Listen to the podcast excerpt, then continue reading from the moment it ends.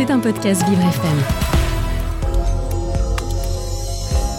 Vous vous posez des questions sur les grandes thématiques portées par Vivre FM Nutrition, Bien-être, emploi, LGBT, la place des femmes, l'environnement, l'autisme, le handicap, le coaching de vie les aidants ou la place des seniors. Ornella Dampron s'est entourée de ses experts pour vous éclairer.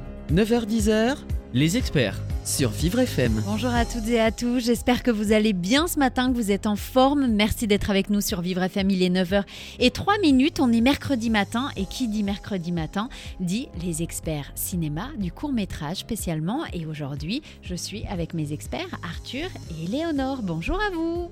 Bonjour Nella, bonjour à tous. À quoi on peut s'attendre ce matin? Et bah comme tous les mercredis, du cinéma. Et aujourd'hui on donne raison à Orelsan qui disait Pour faire des films, tout ce qu'il te faut, c'est un truc pour filmer. Et on en a l'exemple vivant aujourd'hui, Félix Daubert. Bonjour. Bonjour, et ben voilà, c'est parti pour euh, une heure ensemble C'est parti pour les experts ce matin. Vous écoutez les experts Avec Ornella Dampron. Ce matin, encore une belle découverte. Tout à fait, et je suis avec Éléonore pour parler de ça, qui est autrice et passionnée de cinéma. Je suis très heureuse d'être avec vous ce matin.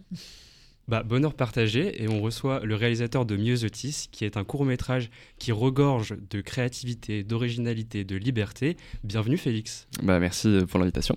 Donc aujourd'hui, on va euh, faire votre portrait, parler de votre film, de sa fabrication, de votre actualité et de comment vous envisagez l'avenir dans le cinéma.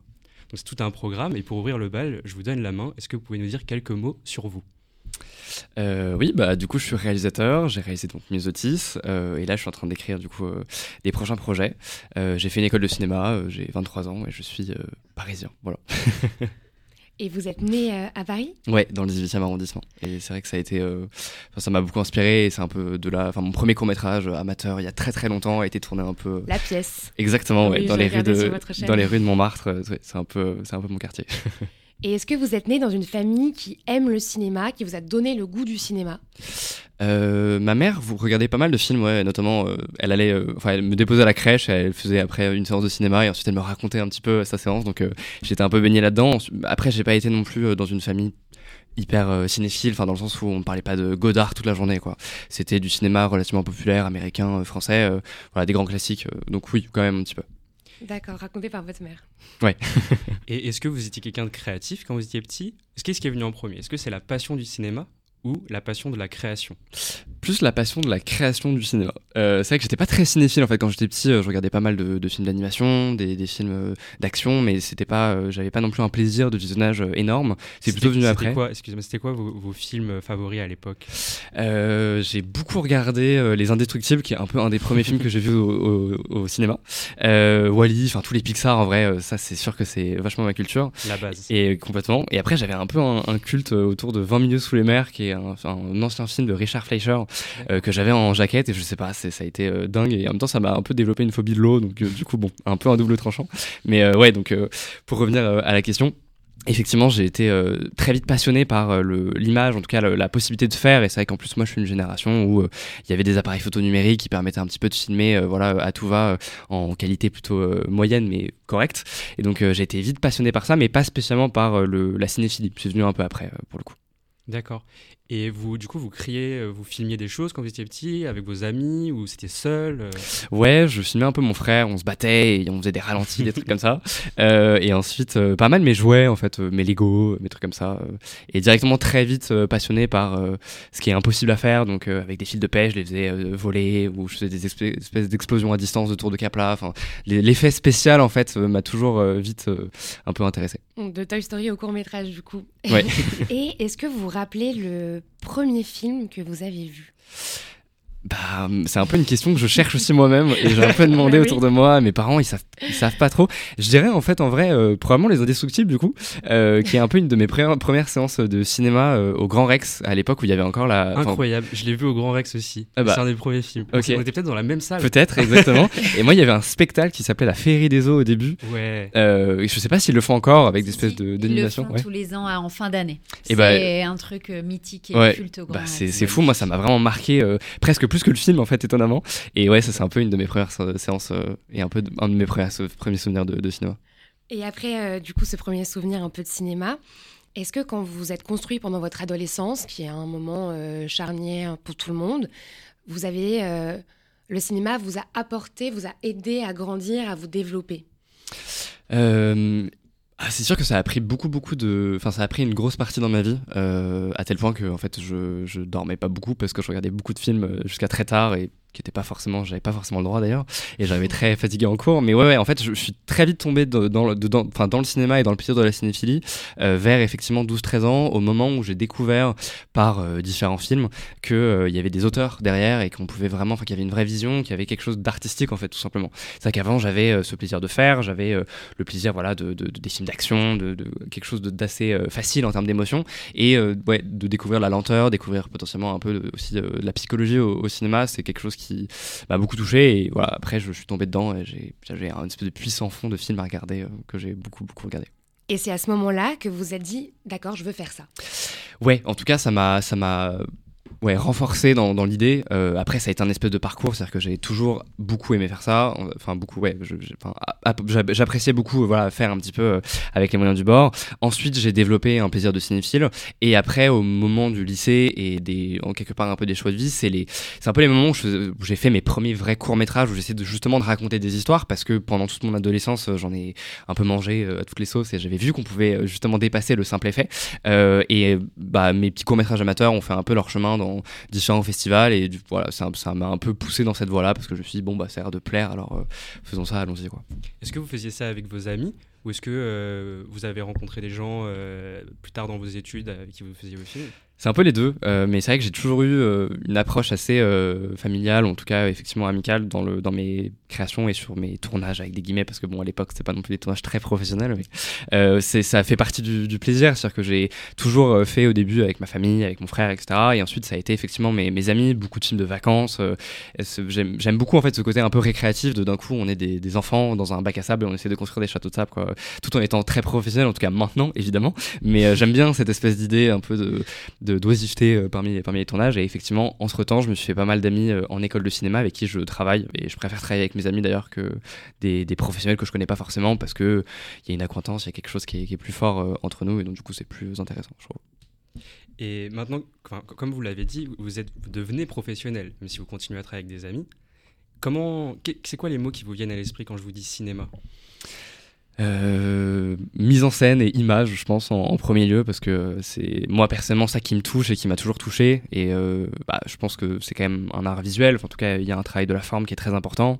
Euh, et c'est vrai que ça, moi, je trouve cette espèce de capacité de créer des images qui euh, procurent des émotions et qui ouais, sont vecteurs un peu de, de sens et en même temps quelque chose d'assez indicible euh, qui peuvent euh, par moment quand t'es enfant justement euh, te terroriser ou alors euh, t'émouvoir je trouve ça hyper fort. Donc ouais je, dirais, ça. En tout cas c'est ça qui m'intéresse moi personnellement. Et c'est où que vous allez puiser l'inspiration pour créer ces émotions, pour créer vos films? C'est un peu. euh, En fait, j'essaye d'éviter, euh, en tout cas depuis Myosotis, justement, de m'inspirer de films directement pendant la création. Parce que, notamment, enfin, on, y, reviendra, mais je trouve que un des problèmes du film, c'est qu'on sent un peu trop par moment les influences. Et je pense que c'est normal, plus on est jeune et plus, en fait, on a tendance à singer un peu ce qu'on voit. Et après, progressivement, on déconstruit. Mais, euh, mais c'est vrai que du coup, c'est un peu une espèce d'inspiration constante, entre guillemets, où dès que je vois des photos qui me plaisent, je les, je les sauvegarde, qui peuvent potentiellement faire des bonnes idées de plans. Dès que je vois des musiques qui me plaisent aussi, je les note. Enfin, voilà, je suis toujours avec des, des- un peu des notes de référence et, euh, et dans ma galerie aussi photo, j'ai j'ai plein de trucs comme ça qui, qui m'inspirent euh, au quotidien, entre guillemets, euh, pour euh, ensuite bâtir mes, mes futurs univers et dans lesquels je pioche quand j'ai besoin, quand je suis en train de créer quelque chose. ouais. Et est-ce que vous avez déjà identifié des éléments qui sont récurrents dans vos créations? Alors même les premières qui sont anciennes, je pense à Karma avec la bouteille d'eau, avec la pièce Tu vas vraiment encore. tout regarder. Oui, j'ai tout regardé, j'ai fouillé sur la chaîne YouTube. bien.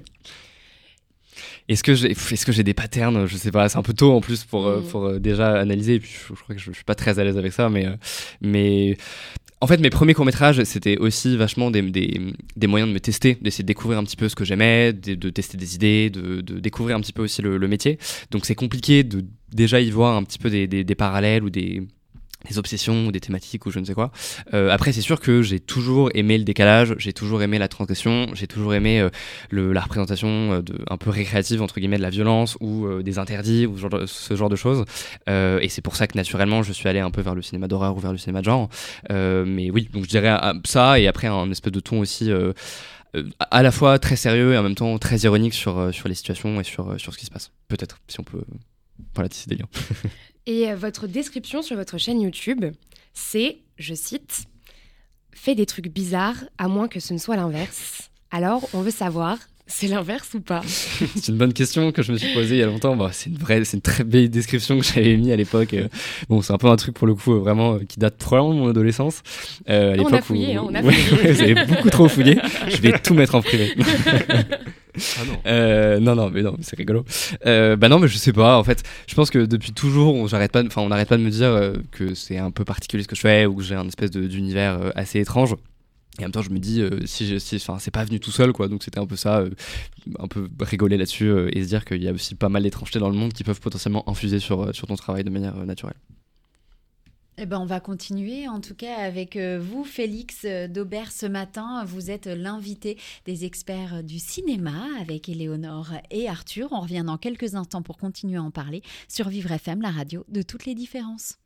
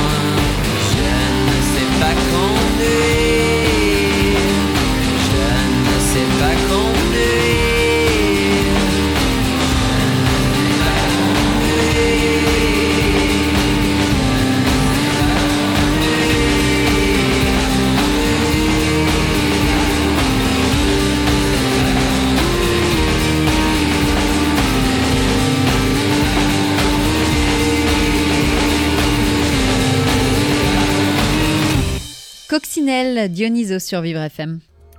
Vous écoutez les experts avec Ornella Dampron. Et on continue ce matin, c'est la deuxième partie des experts cinéma, il est 9h17 minutes. Merci d'être avec nous sur Vivre FM. Et c'est l'heure de continuer, je te laisse la parole Arthur, on continue ce matin avec euh, votre invité Félix, Félix. Euh, d'Auberne. Tout à fait. En première partie, on a parlé de vous, en fait, on a fait votre portrait, et maintenant on aimerait rentrer dans le vif du sujet, parler de votre film, vos intentions de réalisation. Pour commencer, euh, est-ce que vous pouvez nous le décrire un petit peu, votre film? Dites-en autant que vous voulez. Euh, bah, du coup, Musotis, c'est une autoproduction, ce qui veut dire que c'est nous qui avons, mis, euh, qui avons investi dans le film, à savoir mon chef-op qui avait déjà un petit peu du matériel et moi, du coup, qui est euh, enfin pallier euh, aux, dépenses d'éco enfin bref. On en reviendra mais parlez-nous de l'histoire du film. Complètement. Euh, pardon de oui enfin de, ce que ça raconte de ce que ça raconte. Et donc du coup ça raconte l'histoire d'un apiculteur qui tue accidentellement sa femme pendant un dîner un soir et qui lâchement parce qu'il sent bien qu'il risque d'aller en prison décide de d'enterrer le corps de sa femme sous son potager. Et alors qu'il se croyait débarrassé du problème, progressivement, plus les jours passent et plus le jardin semble un peu dégénérer et les légumes se transformer je m'arrête là, peut-être pour très bien, très bien, très bien. Et à partir de quel âge est-ce qu'on peut le voir ce film? Euh, Je dirais à partir de 12 ans parce que ça reste quand même un film d'horreur, même si c'est pas non plus euh, voilà extrêmement euh, gore et, graphique. Je pense que ça peut quand même un petit peu effrayer par moment. Donc ouais, je dirais 12 ans par, par sécurité. Et dans quel genre vous metteriez ce film? C'est un peu compliqué euh, parce que euh, j'aime beaucoup mélanger un petit peu les genres. Euh, ça fait partie un peu de moi et de ce que j'ai envie de faire, je pense, et même de mes influences. j'aime beaucoup, par exemple, le cinéma de Jordan Peele qui avait fait Get Out, Us, Nope récemment, qui est pareil, quelqu'un qui aime beaucoup mélanger un peu les genres. Et donc, du coup, je dirais que c'est à la fois un peu une comédie noire et en même temps, c'est un film d'horreur, c'est un peu de survival, et en même temps, c'est un film à énigme, et en même temps, c'est un peu un film atmosphérique. Donc voilà, je dirais que c'est un film étrange en fait, de manière générale. je pense que ça lui correspond bien c'est vrai que nous, on a pas mal débattu. On n'arrivait pas trop à le mettre dans une case. Euh, il y a de l'absurde, il y a du fantastique. Finalement, on, a, on, peut avoir peur, mais c'est pas forcément le but. Ça va, ça va un peu dans, tous les sens et c'est ça qui est génial en fait. C'est ça, on rit et en même temps on est effrayé. Du coup, c'est un peu les, émotions que vous vouliez faire ressentir euh, aux spectateurs? Ah ouais, complètement. Moi, je, en fait, je trouve ça super de, de réussir ouais, à, induire un rire ou en tout cas voilà un petit peu d'humour et juste après hop de d'essayer d'effrayer ou en tout cas de faire basculer dans une émotion euh, qui est complètement inverse. Je trouve ça toujours assez euh, assez fantastique et euh, enfin ouais je trouve ça mieux que de rester juste sur une seule tonalité de A à Z pendant tout le film. Et dans l'univers de votre court métrage il est question d'une de toute une organisation de vengeance. Pourquoi vous avez eu envie de parler de vengeance à un moment donné après le, crime de cet homme avec sa femme euh, bah, pour répondre à cette question, du coup, je vais devoir un petit peu plus aller euh, voilà, dans les profondeurs du film. Donc, pour révéler, euh, sans je pense que ça gâche pas le visionnage, les légumes, on apprend au milieu du film que les légumes mutent avec des parties du corps humain, du coup, donc potentiellement de, du cadavre qui était en dessous. et en fait, moi, pour écrire, je pars toujours de concepts visuels que j'ai. Et donc, ça a été ça vraiment l'origine du film, à savoir, je me suis dit, c'est quand même hyper intéressant ce concept de légumes qui est mélangé un peu avec quelque chose d'organique et de et d'humain du coup euh, et j'avais l'impression de jamais vraiment l'avoir vu. Et à partir de ce moment-là je me suis dit ok euh, comment je peux faire pour quelque part donner un peu une espèce d'explication à cette euh, menace en tout cas à ce concept sans que ce soit trop explicatif et enfin que ça démystifie un peu le mystère. Donc je me suis dit bah peut-être que tout simplement il y a justement du coup un corps sous un potager et que le corps revient et ressurgit des légumes. Comme ça hop on explique et en même temps il y a quand même une partie de mysticisme. Et du coup il y avait cette espèce d'idée de on a essayé de cacher quelque chose ça revient dans les légumes donc une affaire potentiellement un peu de culpabilité. Et du coup les légumes s'ils reviennent, bah, peut-être que c'est du coup pour se venger de ce qui a été, voilà, de ce qui s'est passé. Enfin, et voilà. Et progressivement, j'ai un peu tissé ma toile comme ça euh, euh, dramatique de, du film. Et c'est pour ça que j'en suis arrivé à parler un peu de ces histoires de vengeance et, euh, de culpabilité, et de solitude, etc., Et toujours dans ce ton, c'est pour ça que vous avez choisi le titre de votre film, Myosotis qui est une fleur, qui signifie ne m'oublie pas. Euh, ouais, bah en tout cas, euh, en fait, je cherchais. Moi, j'aime beaucoup les titres déjà. Euh, j'aime bien les avoir avant d'écrire, même par moment, parce que je trouve que ça. C'était le cas pour Myosotis aussi Ouais, complètement. je trouve toujours un peu les titres de mes films avant, parce que je trouve que ça cadre. En fait, un titre, c'est un élément marketing, mais c'est quand il est bien trouvé, ça permet un peu de définir le canevas dans lequel va s'inscrire le film, et du coup, le ton, l'univers, etc. Et j'aimais beaucoup Myosotis parce que à la fois, il y a évidemment une symbolique derrière à savoir bah, toute la question de ne m'oublie pas parce que c'est une fleur du coup qui peut s'appeler aussi comme ça qui, a un aspect assez euh, euh, c'est presque un memento mori. En tout cas il y a voilà il y a cette espèce de question qui est, derrière et que je trouvais intéressante. C'est aussi un engrais vert donc du coup une, une plante qui favorise la, le, le, enfin, le, les jardins et en tout cas euh, qui permet justement euh, le bon fonctionnement des jardins. Et comme il est question d'un potager qui d'un coup devient quand même très productif et même de manière un peu mystérieuse ça me faisait assez, assez rire. Et en plus même dans les sonorités je crois qu'il y avait quelque chose d'assez étrange dans le mot qui était à la fois très beau et en même temps ouais, un peu bizarre et qui correspondait plutôt bien au film. Donc du coup, euh, voilà, j'ai choisi ça. On, on a l'impression que c'est euh, les int vos intentions de réalisation, elles sont venues en faisant, en créant la forme. Est-ce que du coup vous avez compris des choses sur vous en faisant, ou est-ce que c'est des choses que vous vouliez exprimer et qui sont qui étaient pensées à l'avance?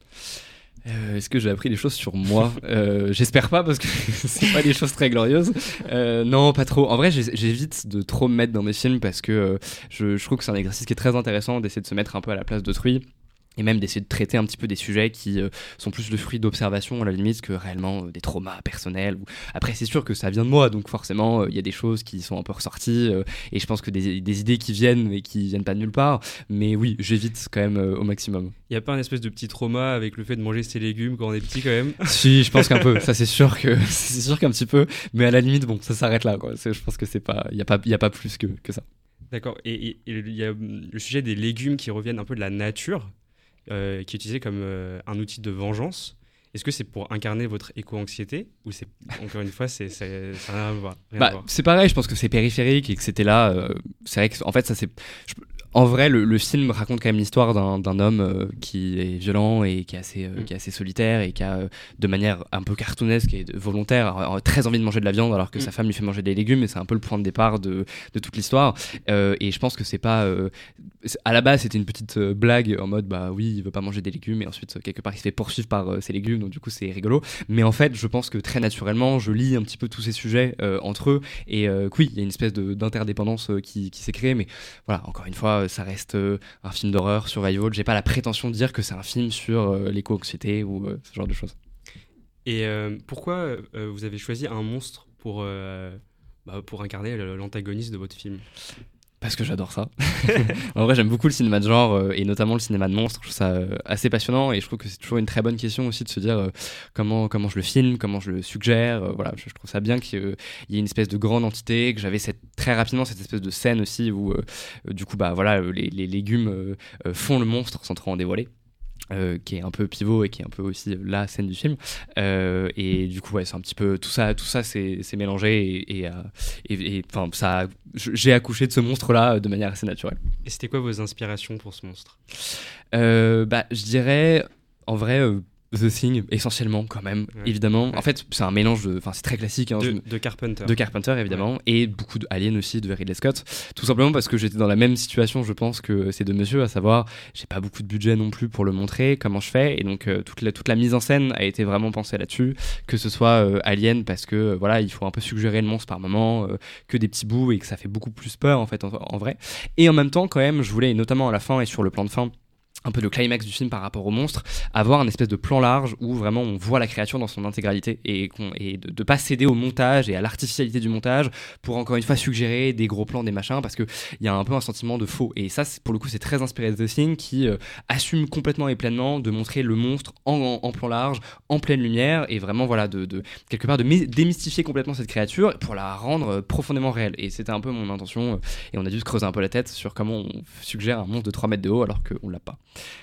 Et dans votre processus de création, au-delà de, l'écriture et du reste du travail que vous faites, est-ce que vous avez besoin de vous enfermer quelque part euh, avec de la musique hyper ardos pour vous mettre dans le mood du film? Est-ce que vous avez des petites manies que vous faites?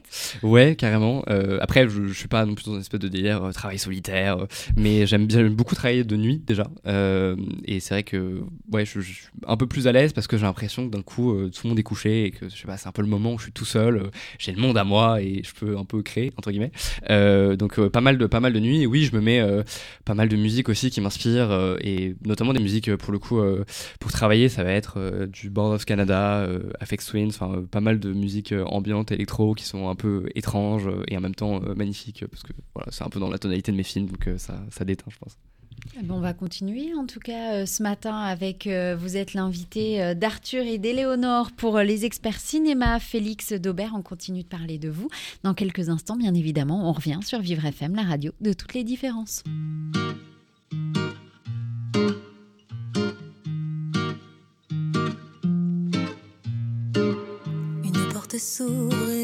Une autre se ferme.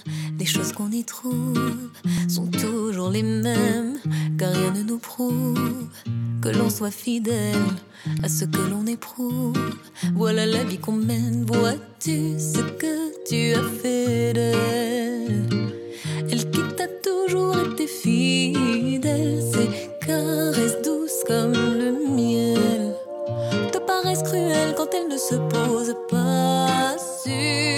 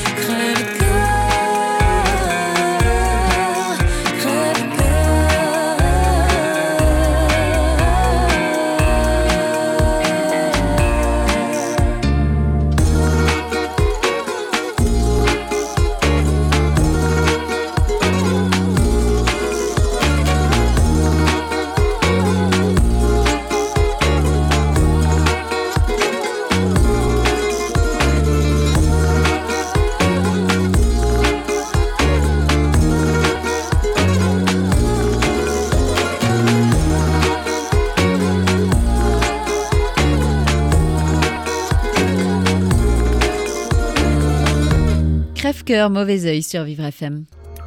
Vous écoutez les experts Avec Ornella Dampron. Et on continue ce matin, c'est la troisième partie des experts cinéma court-métrage avec mes experts Arthur et Léonore et on continue avec votre invité Félix Daubert. Oui, en première partie, on a parlé de vous, de votre portrait, on a parlé de votre film, et maintenant, on aimerait savoir comment vous l'avez fait, sa fabrication. Alors, est-ce que vous pouvez nous raconter un petit peu cette fois l'histoire, mais de sa fabrication?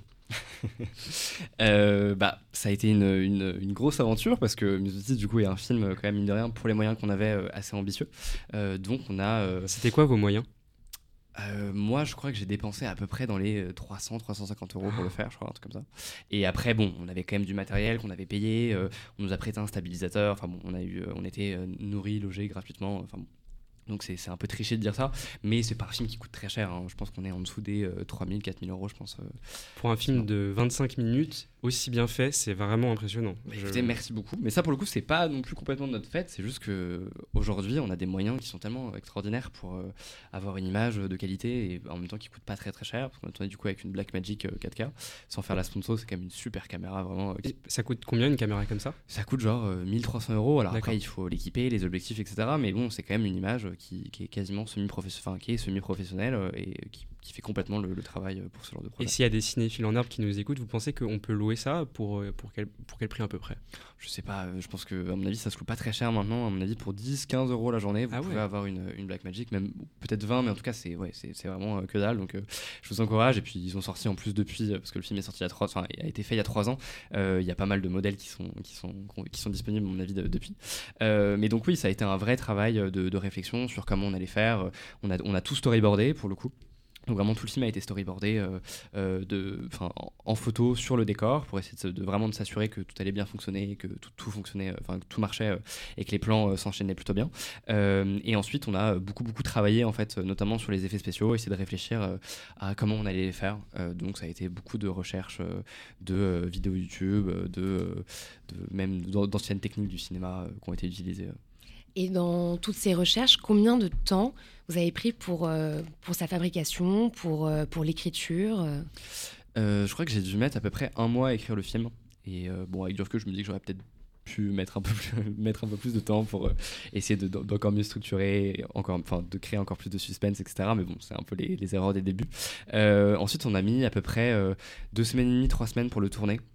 Et pour le coup, on avait beaucoup de temps parce que, bah, voilà, encore une fois, une autoproduction, ça fait qu'on n'est pas dans la légalité, entre guillemets, mais on peut faire un peu ce qu'on veut. Donc ça, c'était euh, assez cool. Parce que comme c'était l'été, on, l'a tourné du coup en juillet. euh, en fait, euh, tourner un film d'horreur dehors en été, c'est une très mauvaise idée parce que les nuits durent 4 heures ou 5 heures et ça commence à 23 heures. T'es obligé de finir à 4-5 heures du mat. Donc c'était vraiment horrible. on était complètement décalés. Enfin, c'était vraiment dur. Euh, et ouais, après, j'ai dû mettre, euh, je sais pas, 3-4 semaines, euh, pas- pardon, 3-4 mois à monter le film parce que la post-prod était quand même assez longue. On a très peu pris de son en fait de manière directe. Donc il a fallu un peu tout, euh, tout euh, repost synchroniser, etc. etc. Donc. Donc vous avez tourné ça avec des amis. Euh, C'était un projet euh, qui est très spontané. Puis ça, normalement, la phase d'écriture, ça peut durer beaucoup plus longtemps. Vous étiez dans quel état d'esprit quand vous avez démarré ce tournage? Bah en fait, euh, je venais de finir mon école de cinéma et on, sentait avec, avec effectivement mes, amis qu'on n'avait pas de je sais pas de projet qui nous ressemblait réellement et qui montrait un peu de quoi on était capable. On voulait se créer un peu une carte de visite et en même temps moi ça faisait très longtemps que j'avais pas fait de court métrage parce que euh, j'avais mis un petit peu de côté euh, tout ça euh, le temps de mes études pour vraiment me concentrer sur la théorie et voilà on, est tellement en fait occupé à faire des films déjà en école que c'est compliqué de se dire allez je fais des projets à côté.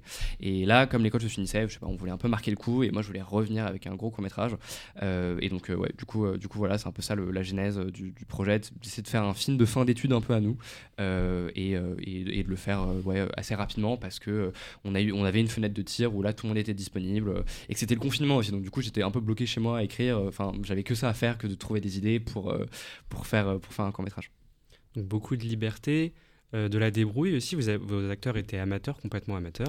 Oui, parce qu'il s'agit. En fait, on a tourné du coup, euh, et moi j'ai même d'ailleurs un peu plus ou moins écrit le film en fonction de ça. On a tourné euh, dans la maison de mon chef opérateur et avec ses parents. Et voilà. Et en fait, que j'avais déjà rencontré, j'avais déjà vu cette maison, j'avais déjà vu ce potager. Enfin voilà, j'avais évidemment déjà eu un gros coup de cœur sur cet endroit. et, et du coup, très rapidement, j'ai un petit peu écrit mon histoire pour que ça puisse voilà caler un peu à tout ça. Et après, je lui ai fait lire. Il m'a dit ah mais c'est marrant, on pourrait tourner chez moi avec mes parents. Je lui ai ouais c'est rigolo. et du coup voilà, ça s'est passé un petit peu comme ça.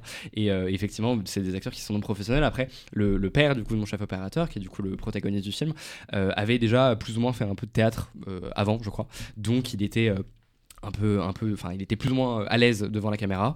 Et, euh, et ensuite moi je me suis euh, c'est pour ça en fait que le film est muet parce que c'est vrai qu'on l'a pas dit depuis le début mais il n'y a pas de dialogue dans les notices c'est un film muet où vraiment tout passe par la caméra et la musique. Et ça ça a été pensé en amont parce que je trouve ça très dur de diriger des acteurs non professionnels euh, avec des dialogues parce que très rapidement c'est ça en fait qui va qui va venir bloquer c'est le manque de spontanéité. Et du coup euh, ouais de faire le film muet c'était beaucoup plus facile parce que c'était juste des actions et diriger des corps c'est quand même ouais plus facile Et dans votre cours, vous nous faites voir tant de légumes qu'on a envie de faire un petit jeu avec vous et tout le monde pourra participer. Alors, vous devez deviner si ces légumes existent ou non. Eh oui. J'aime beaucoup la manière dont vous m'avez regardé, Éléonore. Ça veut en dire beaucoup, ça. oui, oui, il faut deviner. Euh, donc tout le monde fait cette devinette en même temps, pas de jaloux. Alors à votre avis, le chou cavalier? si moi je pense que ça existe Le chou cavalier Mm. Ouais, ça existe. Oui, ça existe. Voilà. Ah ouais C'est le membre mal aimé de la famille des légumes crucifères, si vous voulez tout savoir. le daikon. Euh, ça fait vraiment légumes euh, japonais dans One Piece, je dirais oui. C'est vrai, et c'est japonais, bravo. Le déconus.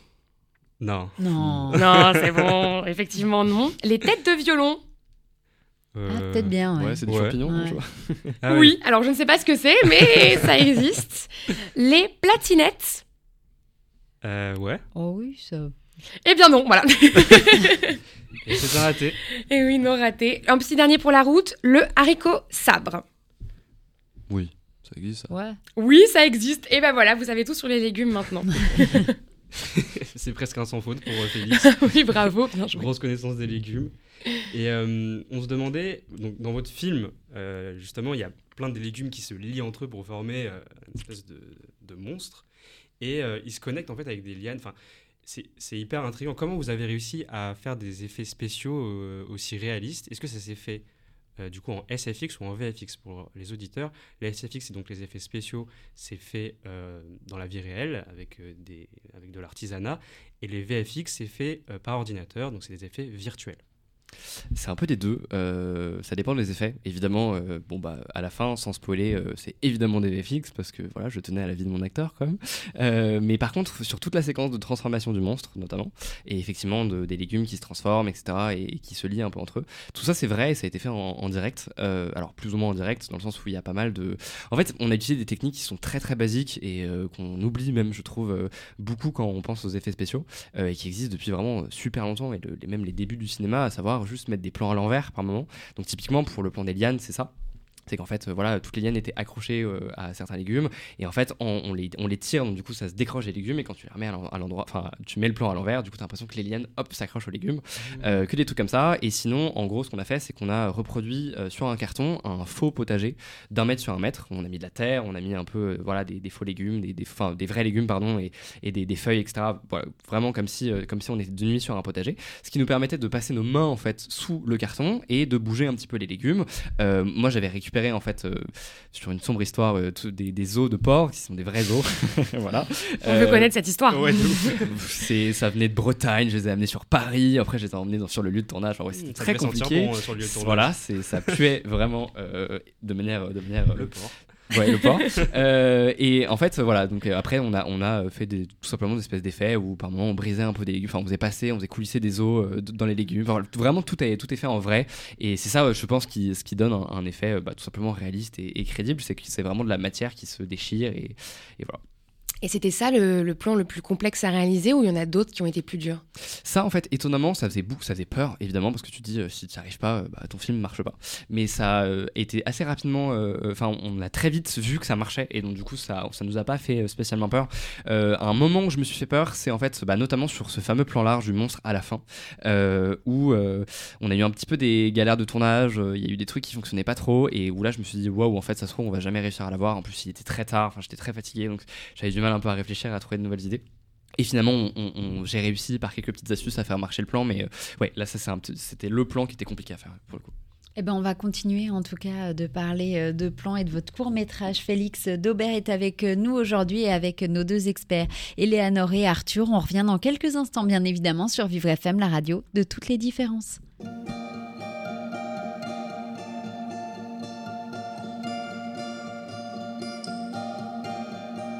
Walking on the wire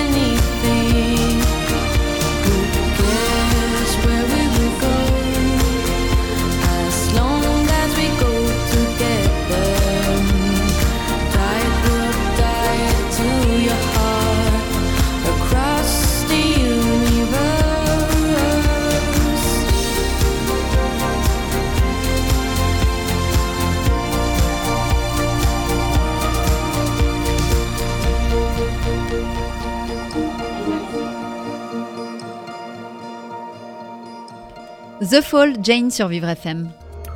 Vous écoutez les experts avec Ornella Et c'est la quatrième partie ce matin des experts court-métrage cinéma avec mes deux experts Arthur et Léonore et vous continuez avec votre invité qui est Félix Daubert ce matin. Tout à fait. On a parlé de votre portrait, de votre film, de sa fabrication.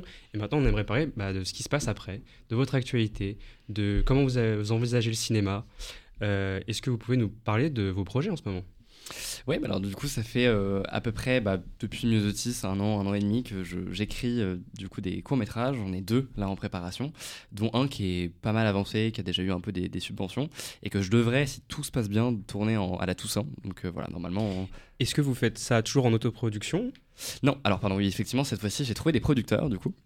Et donc du coup, on a vraiment Bravo. des aides. Enfin ouais, donc ça commence à devenir euh, un petit peu sérieux et donc c'est cool d'avoir euh, d'avoir euh, avancé là-dessus parce que c'est vrai que l'autoproduction a quand même un peu des limites et, euh, et je pense que je suis pas sûr qu'on puisse faire vraiment plus, enfin mieux que Myosotis en tout cas. voilà, pas, enfin pas du tout sans prétention, mais dans, dans le sens où genre on s'est vraiment donné euh, avec les moyens qu'on avait Mm. et que maintenant si on veut progresser euh, il nous faut plus d'argent et il nous faut un soutien euh, moral et financier c'est sûr donc euh, ça a été très important pour moi de- d'essayer de trouver des producteurs ça n'a pas été facile mais voilà du coup on a enfin j'ai réussi et donc si tout se passe bien, normalement, il devrait y avoir des nouveaux projets justement qui, qui arrivent et qui seront visibles d'ici 2024.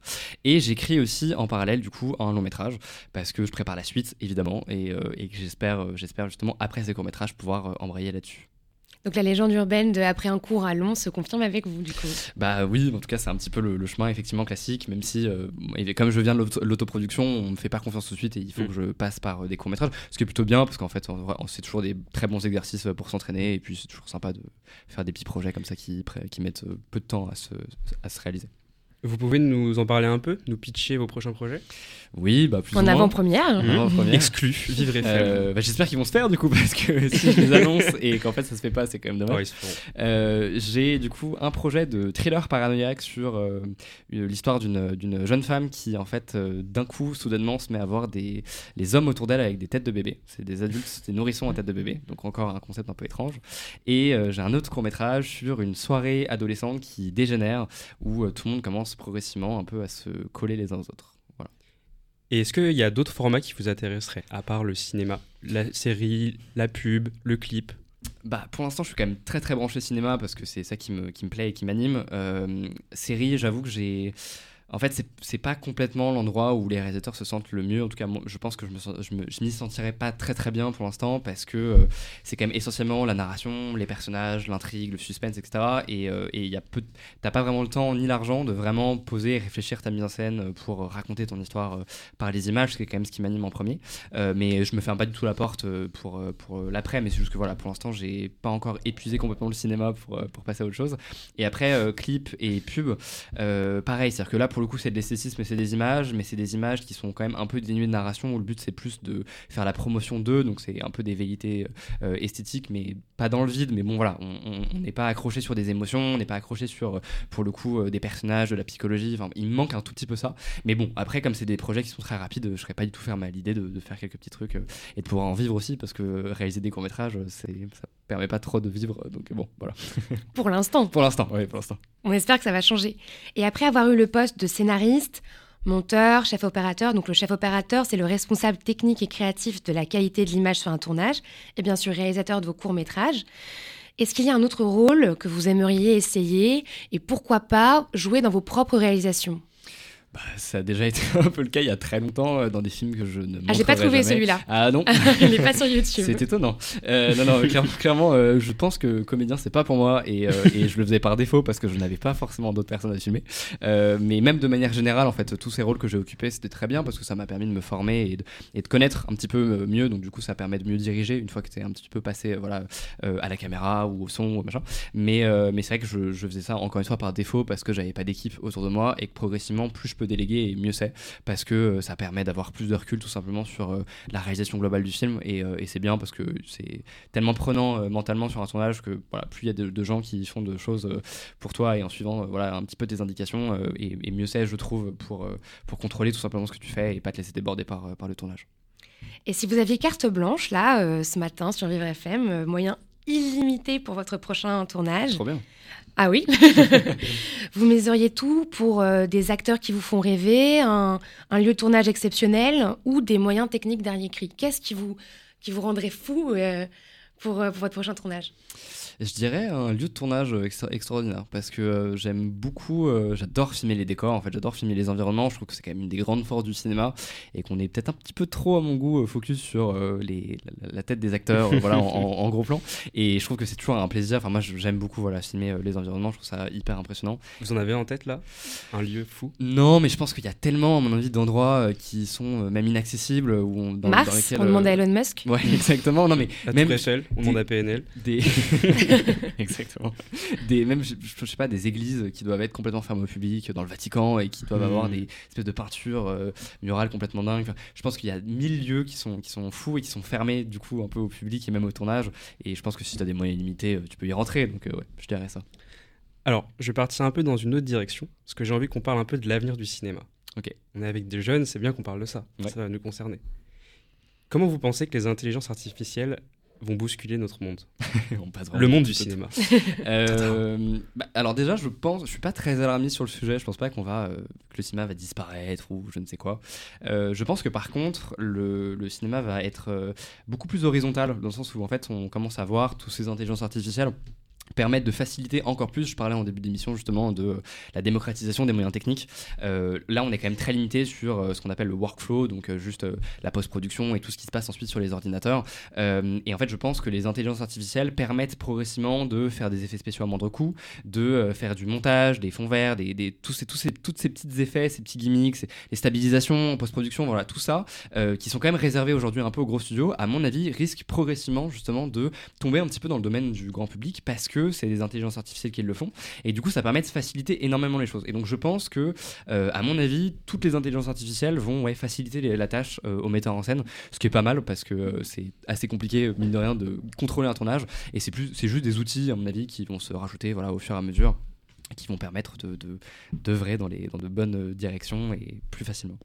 Est-ce que vous avez d'autres prédictions sur euh, des grandes mouvances dans le Nostradamus. Attends, je Nostradamus. sors ma boule, je vais voir un petit peu ce qui se passe. Euh, de- D'autres prédictions, je sais pas trop. Euh, J'ai l'impression que là, en ce moment, le cinéma se cherche quand même vachement, qu'on est un petit peu perdu euh, artistiquement parce que euh, je pense qu'on est à une période de transition. Je pense que les culturellement, il y a beaucoup de choses qui ont changé. même, enfin voilà, je pense qu'il y a une vraie fracture numérique qui fait que les jeunes aujourd'hui ont des références, une culture, une manière de voir le monde qui est quand même très différent de, de ce qu'on faisait avant et du coup évidemment très différent des gens qui sont aujourd'hui qui tiennent le cinéma qui sont un peu plus âgés. Donc je pense que ça, ça va être évidemment amené à changer.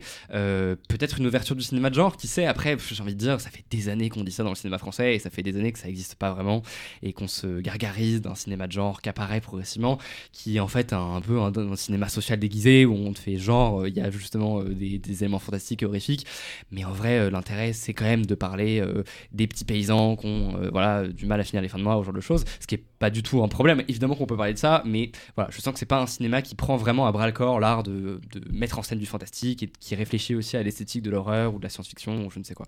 Donc euh, j'espère que ça, ça va changer, notamment avec effectivement des, réalisateurs et des réalisatrices un peu plus jeunes qui arrivent et qui ont peut-être pas forcément le- les mêmes références et les mêmes envies euh, que, que les gens qui sont aujourd'hui euh, dans le cinéma. Et quelles sont les dernières perles que vous avez vues et, ou que vous pouvez nous recommander ce matin Bah, alors j'ai vu un film hier euh, qui est- que j'attendais beaucoup mais j'ai pas le droit d'en parler. C'est le dernier film d'Ari Aster qui s'appelle Boys Afraid, euh, qui vraiment courez-y parce que que vous aimez ou pas c'est hyper important de voir ce genre de choses. Et sinon, euh, bah, je dirais donc du coup l'année dernière je, je parlais un peu de Jordan Peele. Nope, ça a été vraiment un film qui m'a beaucoup beaucoup marqué. Et, euh, et là euh, récemment j'ai découvert un, un petit film qui s'appelle Sleep at Her House avec mon super accent anglais euh, de, euh. Scott, de Scott Barkley je crois, qui est un espèce de je Et crois qu'il- sont Ces films-là, ils sont disponibles en VOD en- alors ouais, pardon. Boys Afraid sort du coup euh, en fin d'année, euh, pardon, en fin de mois. Euh, nope, il est disponible, je pense, en VOD. Et euh, ouais, Sleep, ouais, dis-moi. Euh, non, mais c'était c'était juste pour savoir où est-ce qu'on peut trouver tes films à toi. Ah oui, alors euh, donc du coup, Miosotis est disponible sur euh, YouTube. Euh, sur la chaîne Alter, A-L-T-E-R, euh, qui est une grosse chaîne américaine de court-métrage euh, qui a euh, genre 2 millions d'abonnés, un truc comme ça. Donc qui est facilement trouvable et euh, voilà. D'ailleurs, il a dépassé les 100 000 vues, bravo Et pour on un a- court métrage. Félicitations. Merci beaucoup, effectivement, on a dépassé 100 000 Et vues. vos réseaux sociaux, c'est quoi? Euh, J'ai un Instagram, Félix Daubert, voilà. Et Félix Daubert. Peut-être un Twitter, mais je l'utilise pas beaucoup, donc je vous. C'est plus, à mon Super. avis, intéressant de me suivre sur Instagram. Ah Parfait. bah voilà, merci beaucoup Félix d'avoir été avec nous aujourd'hui. Pas de souci, merci à vous. Et puis bah surtout merci à mes deux experts, Éléonore et Arthur, et on se retrouve mercredi prochain. Tout à fait. C'était un podcast Vivre FM. Si vous avez apprécié ce programme, n'hésitez pas à vous abonner.